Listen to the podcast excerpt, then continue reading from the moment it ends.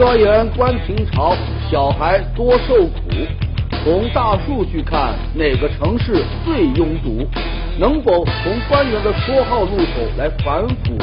更多精彩尽在本期《杂志天下》。观众朋友，大家好，欢迎收看《杂志天下》，我是廖杰，和你一起来关注正在流行的话题。节目开始，杂志封面最新一期《新民周刊》封面话题是谁被改变命运？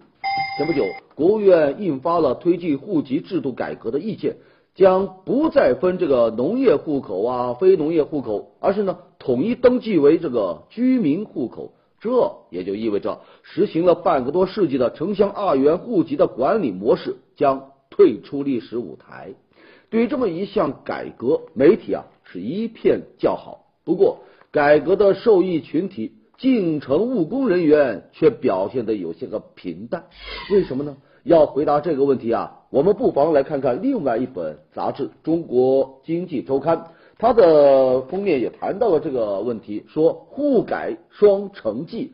杂志呢以上海一位白领和北京的一位农村大妈来代表两类人啊，一类是想落户大城市的人，一类呢是不想放弃农村户口的人。其实啊，对于这个已经在小城市立足的农村人来说，取消农业户口，它最大的意义呢，就是他们在城里啊更名正言顺了。户籍改革影响最大的是想留在大城市的人，因为大城市里聚集了全国百分之九十以上的优质的教育资源、医疗资源。专家就说了，农民进城，这城市感受到了压力，甚至呢觉得不安。户籍新政，它针对不同规模的城市，区别了政策的导向。按照这个意见的规划，这个小城市落户啊，它是全面放开的；那特大城市呢，则是比较严格的控制。所以啊，大城市挤破头，小城市不愿留的局面，短期之内是很难改变的。另外，农村户口含金量啊正在提高，有些人呢，他不想失去这个农村户口。在浙江一些地区啊，比如台州、温州，因为土地增值，村集体这个经济啊发展的很快，早就出现了非转农的潮流。一些名校毕业的高材生啊，纷纷把户口啊迁回到农村。我们回到封面，谁被改变命运？城里人、农村人统一身份，这仅仅只是一个开始。依我看，户籍改革最值得期待的是。让这个户口本所包含的一切呢，都变得轻一些，让一个人的命运不要受制于这个父母的身份，而是取决于他的人品、他的天赋和他的努力。好，欢迎回来。开学啊，已经有一段时间了，可北京一些该上幼儿园的孩子却没处可去，因为他们的幼儿园被关停了。自七月份开始，北京昌平、房山、怀柔的多所幼儿园都收到了这个整改或者是取缔的通知。这些幼儿园呢，大多都是私人创办的。除了北京，此前这个重庆、南京等地啊，也出现过这个黑幼儿园关停潮。被关闭的大多呢，在偏远的乡村地带。由于近些年来幼儿园安全事件时有发生，这相关部门呢是背负这个重压，于是呢就直接。把这个大批的幼儿园给关掉。然而，这幼儿园一关停，安全隐患好像是没了。但那么多的孩子去哪上学呢？几年前，政府鼓励通过社会力量来办学，来解决农民子弟的上学问题。有些地方啊，还帮助幼儿园配备保安、监控等等硬件设施。这呢，被认为是以开放的姿态来拥抱更多的自办幼儿园。可现如今，态度变了，幼儿园的资质审批突然它就变得严格起来。你比如这个昌平，他就要求民办幼儿园的面积呢必须在两千平米以上，可绝大多数的幼儿园都是一千多平米啊。另外一些幼儿园因为村委没有下放这个房屋产权证，就无法申领到这个卫生许可证。还有一些幼儿园它是平房。没有办法提供这个建筑的图纸啊，建筑单位的相关材料啊，你就难以进行抗震鉴定，那也就没有办法通过审核。教育部门的主要的职责呀，是为孩子提供充分的合格的教育资源。可有这么多的孩子，他们家没关系，没有钱，没有权利，没有办法进入到公办幼儿园，可自办幼儿园呢又纷纷被关停。这个时候啊，咱教育部门就更应该提供其他的办法来解决这些个孩子上学的问题。幼儿园关停潮，咱都说呀，不要让孩子输在这个起跑线上。那前提呢，你得让孩子有站到那起跑线上的机会呀。继续还是跟教育有关的话题，我们来看最新一期的《南都周刊》文章标题：十字路口的读经村。在梧桐山有全国规模最大的读经村啊，几千名孩子放弃了体制内的学校教育，选择呢到这里来读经诵典。这个《论语》啊、《大学》啊、《中庸》啊、《佛道老庄》啊，他们背的是滚瓜烂熟啊。当时啊，人们是信心满满的说，以后梧桐山的圣贤恐怕要一卡车一卡车的往外拉呀。然而十年过去了。圣贤好像没有培育出来，读经村呢却走到了一个十字路口。一些孩子可以将这个经典倒背如流，可家长发现呢，他们天天挂在嘴边的字啊，并不认识啊。还有的背倒是背熟了，可不知道它是什么意思。那家长不乐意了，说我送孩子来这呢，是学这个国学的，不是来背经的呀。家长送孩子来读这个私塾啊，很多呀是想让他们家的孩子啊远离这个学校呢沉重的课业负担啊，远离那白热化的考试啊竞争啊。可现在看起来啊，似乎啊这是一个乌托邦啊。二零一二年，素有私塾界清华北大之称的文理书院成立了，面向全国来招生，但标准呐很严格，必须能背诵经典三十万个字。这一时间，学生啊、老师啊，围绕着进书院是这个紧张的运转呐。孩子天天背，为的呢就是能够一口气背他三十万字。原本一堂读经课是六十分钟，他硬是延长到了一百分钟啊。另外，读经村的学堂，它实行的是封闭式的管理，将孩子啊完全隔离起来，免遭社会的污染啊，让他们一心只读圣贤书。但一个接受教育的人，你怎么可能跟社会完全隔绝呢？私塾里就有一些孩子，他就偷偷的跑出来去上街去上网。私塾学堂，人们将对这个体制教育的不满投射到了他的身上，并将传统文化的热情附着在它的上面。现在走到了一个十字路口，该向左还是向右呢？现如今，你经过了爆发式的过热期。也应该冷静冷静了。接下来是易读杂志文章标题：导航软件上的中国赌城大数据。如果要给国内城市贴个标签，最通用的一个关键词啊，恐怕就是堵啊。北京啊自嘲是首堵，上海呢是上路就堵，广州呢是广泛的堵，重庆是重复的堵，深圳是深入的堵。最近，某地图软件发布了各城市的拥堵指数。它呀，判断一个城市拥堵程度的方法是看高峰时期这个车辆通行的时间是平时的多少倍。根据这个大数据的结果，北京作为汽车保有量最大的城市，一共有五百多万辆汽车进入到了堵城的前三甲。不过呢，它还不能算是首堵，最堵的城市啊是上海。啊，另外一个进入到了前三甲的城市呢是杭州，杭州有它的堵城基因呐，它的人均汽车保有量全国排第一，远超北上广，再加上杭州的主城区刚好处于这个西湖跟这个钱塘江之间啊，纵横交错的水路美倒是很美，但呢给公路的交通啊添了大堵啊。另外一个拥有堵城基因的城市应该就是武汉啊。武汉是全世界拥有大学生最多的一个城市，共有八十五所大学，在校学生呢一百多万。每逢高校开学，那武汉的交通啊，就随着返校的学生一同瘫痪。二零零九年的九月一号，长江二桥发生了一起普通的不能再普通的交通事故，结果呢，导致武汉三镇连锁大堵车，持续四个多小时。当地媒体的新闻标题啊是这么写的啊，说车上全是打电话请假的，车下全是跑步去上班的。因此啊，尽管十大堵城城市当中没有列入到武汉，但有百分之三十六的网友认为武汉是最堵的，并纷纷跪求武汉应该入榜啊。堵车这事哈，归结起来呀，就是一个原因：车多路少。不过呢。每座城市它独特的生长方式，城市管理者各自迥异的这个疏导方式，就造就了每一座赌城它完全不一样的性格。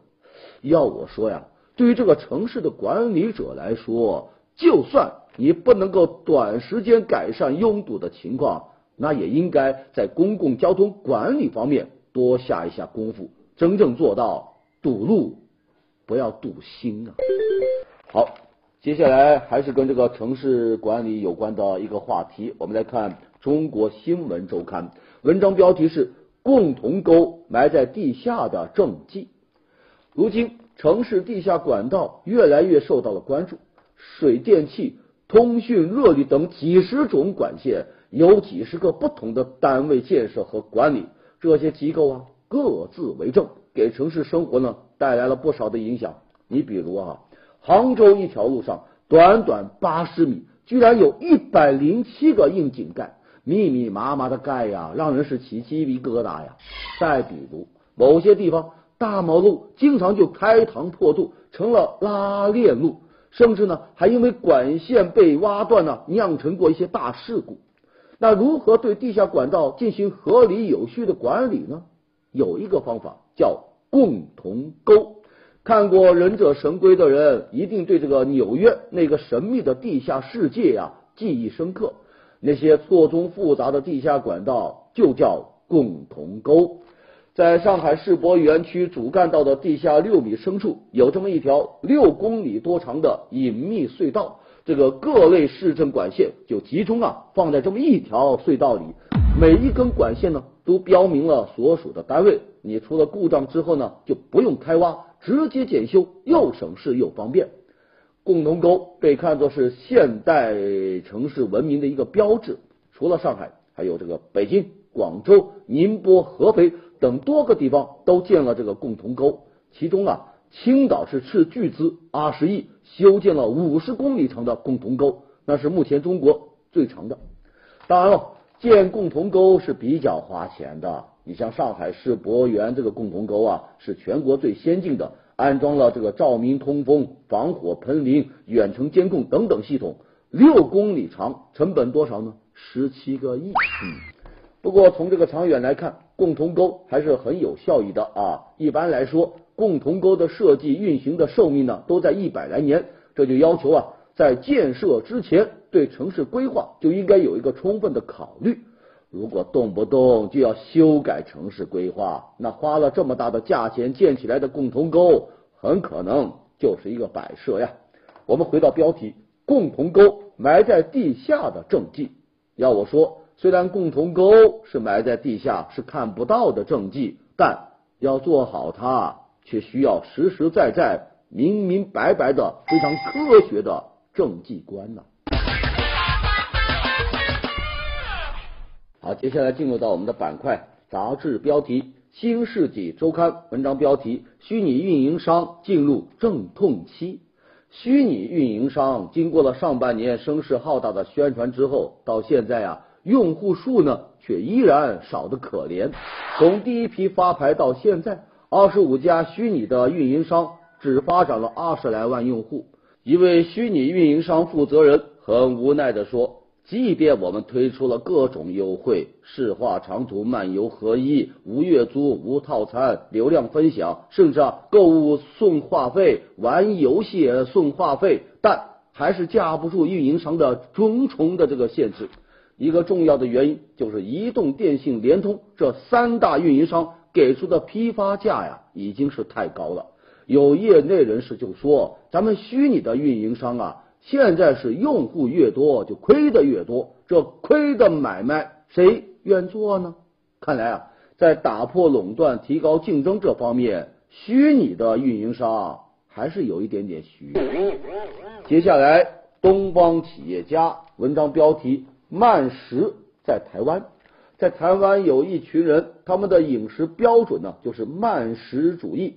所谓慢食，倒不一定是指慢慢的吃，而是享用上好的、清洁的、公平的食物。他提倡啊，吃当季的食材，享受食物带来的六个 M，哪六个呀？美味的佳肴、精致的菜单、醉人的音乐、周到的礼仪、高雅的氛围、愉悦的面谈。他们这个英文单词的首字母呢，恰好都是 M，所以就叫六个 M。慢食主义，它不仅是一种饮食方式，它更是一种生活的态度啊。好，接下来南都周刊文章标题：节操刀下流。随着大中小学相继开学，这个电影暑期档啊也走向了尾声。这个盘点近些年来的暑期档，一句话可以总结，那就是好电影没好报，差电影赚翻天。变形金刚四、小时代三。京城八十一号等口碑一般的电影，一个个是票房大卖，而备受好评的电影，什么《绣春刀》，却再度陷入到有口碑无票房的窘境。当然了，作为一部有诚意的电影，《绣春刀》让人们就相信还是有导演在爱着电影，在用心拍电影。这呢，也为今后的国产片刀下留了节操。好，欢迎回来。一些贪腐官员在落马前呢，其实啊都会有一些个征兆啊，比如他们会有一些绰号，通过这些带有戏谑这个色彩的绰号呢，就能窥斑见豹啊，大体了解这官员的是非功过。你像一些官员把上项目、搞工程作为粉饰这个政绩的手段。南京市原市长季建业在任的时候呢。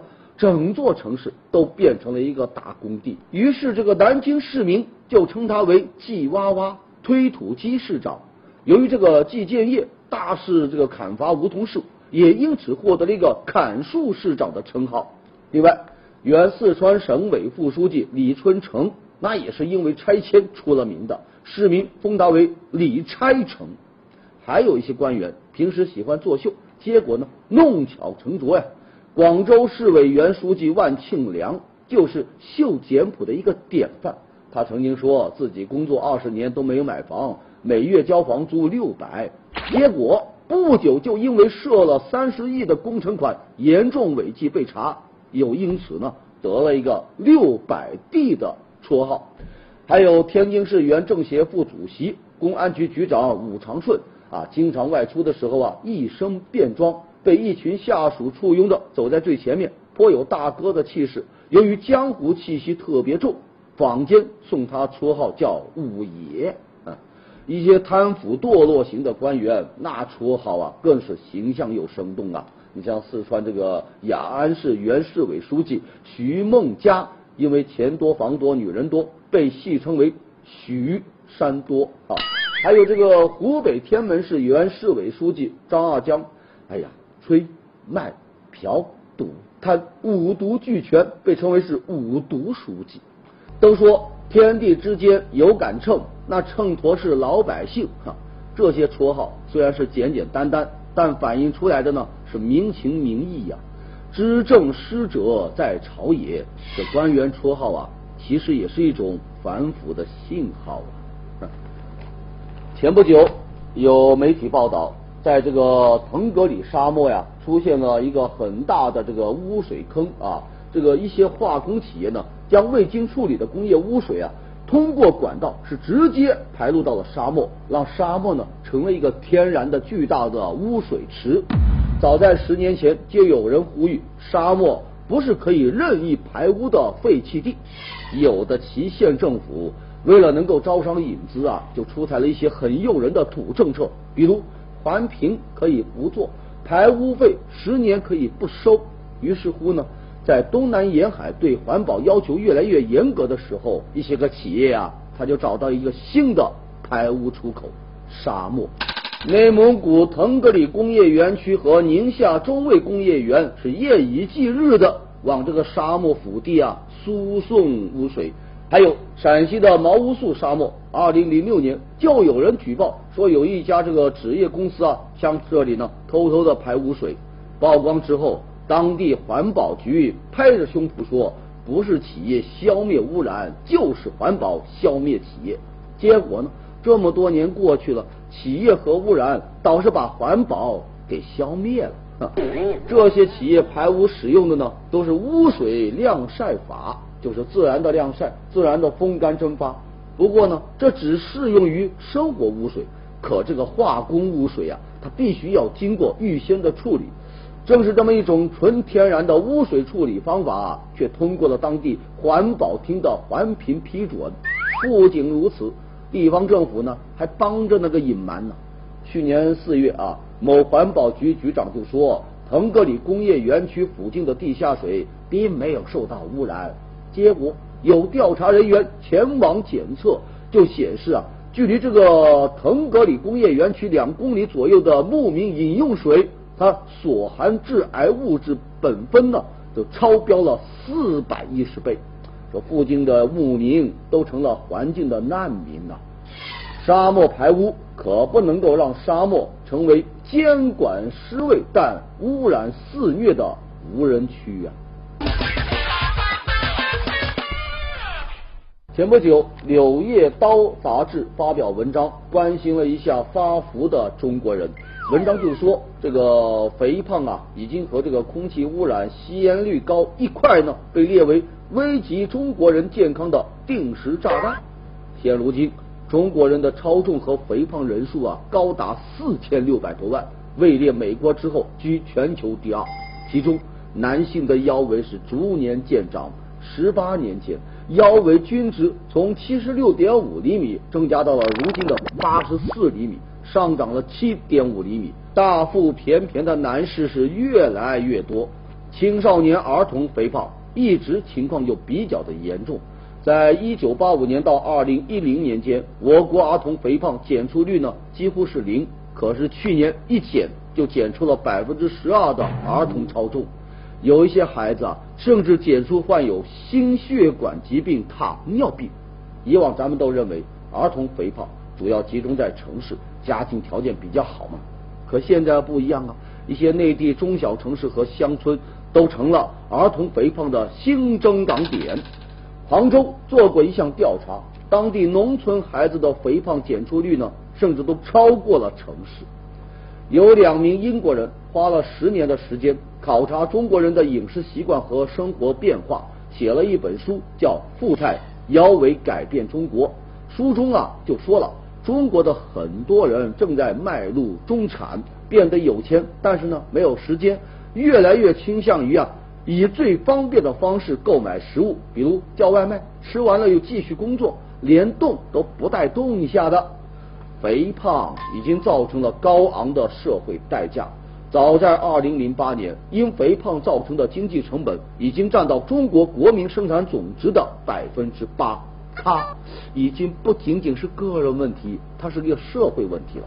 有人甚至认为，那些导致肥胖的垃圾食品啊、食用糖啊，跟香烟一样厉害。所以呢，杜绝肥胖可能跟控烟同样重要。如今，肥胖已经成了一枚定时炸弹，那咱们整个社会呢，就不妨成立这么一支拆弹部队吧。眼下正是水稻抽穗的季节。在浙江一些水稻啊，就有一点点不同了。它呢不是绿色的，而是紫色的、黄色的、黑色的各种颜色的彩色水稻。这些个彩色水稻啊，组成了鱼或者是龙的图案，有的呢还组成了几个大字，就像是绣在田里的十字绣，看起来啊是五彩斑斓。然后有专家就说了，彩色水稻是中看不中用啊，因为产量低。口感一般，经济价值也不高，多半呢都是地方政府为了宣传、为了作秀啊。彩色水稻看起来图案是很简单，但呢却有很多的步骤啊、工序啊。你首先得根据这个水稻田的这个尺寸来设计一个图案，再用绿色水稻当做一个大的背景色，参照这个十字绣的方法，再把田进行定格拉线。最后呢，要拔掉图案轮廓当中的绿色水稻，种上一些彩色的有颜色的水稻。浙江江山已经连续五年种植了彩色水稻，其中一个田占地两百亩，是这个浙江最大的彩稻田。除了江山，你像浙江的武义啊、云和呀、景宁啊、龙泉等地也纷纷种上了彩色水稻。不过，种植机构啊也说了，主要就是为了公司的宣传，实际上啊经济效益啊并不高。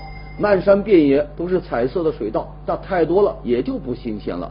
另外呀，彩色稻啊很难找到一个观景的高地，一普通的游客根本就看不到。这也就失去了它本身的效果。都说稻花香里说丰年，但愿呢这彩色的水稻不是有色无香啊。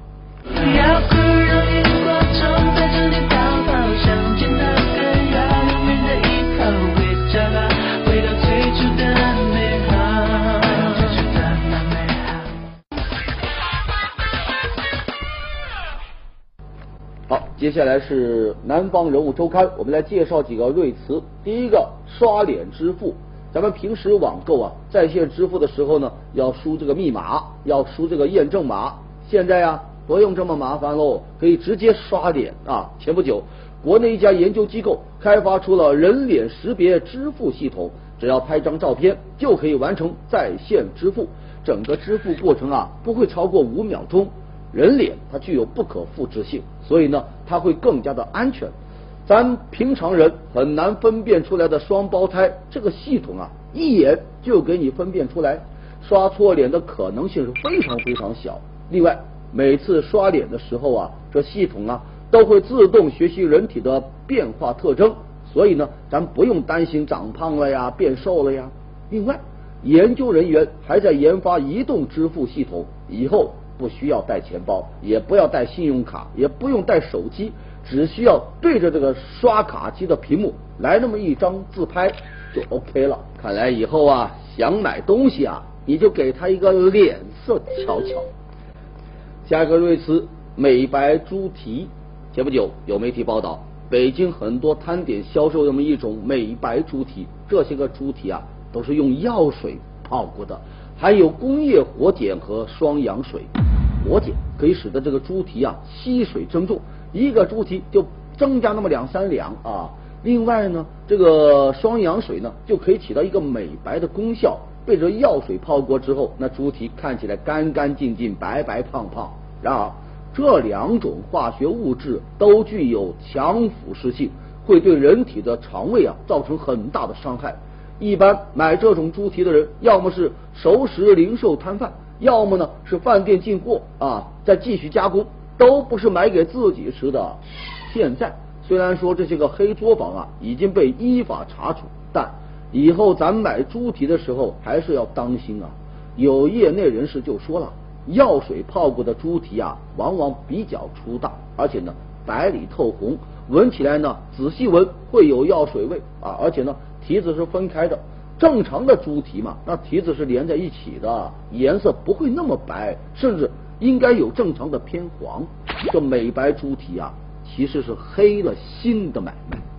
好，接下来进入到板块杂志图片，寻猫启事。你把猫画的这么抽象，是不打算把它找回来吧？门口的狮子摆这么一造型，你是来搞笑的吧？破房子装这么多空调，这就是低调当中的奢华呀！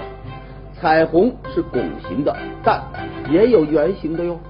好的，感谢收看《杂志天下》，读杂志观天下，杂志话题多。咱明天中午接着说。节目最后，天下有约。